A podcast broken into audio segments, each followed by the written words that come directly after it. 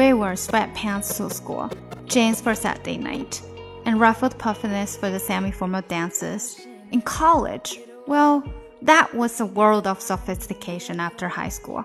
Brown had provided endless activities and classes and groups for every imaginable type of artist, misfit, and computer geek.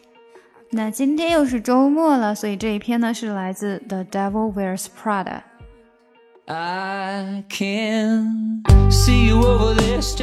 更详细的讲解，请点击我的名字查看听力阅读专项提升。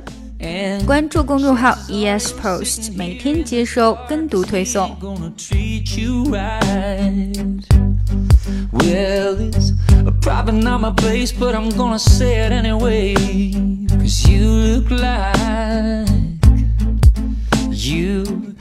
Hadn't felt the fire, had a little fun, hadn't had a smile in a little while.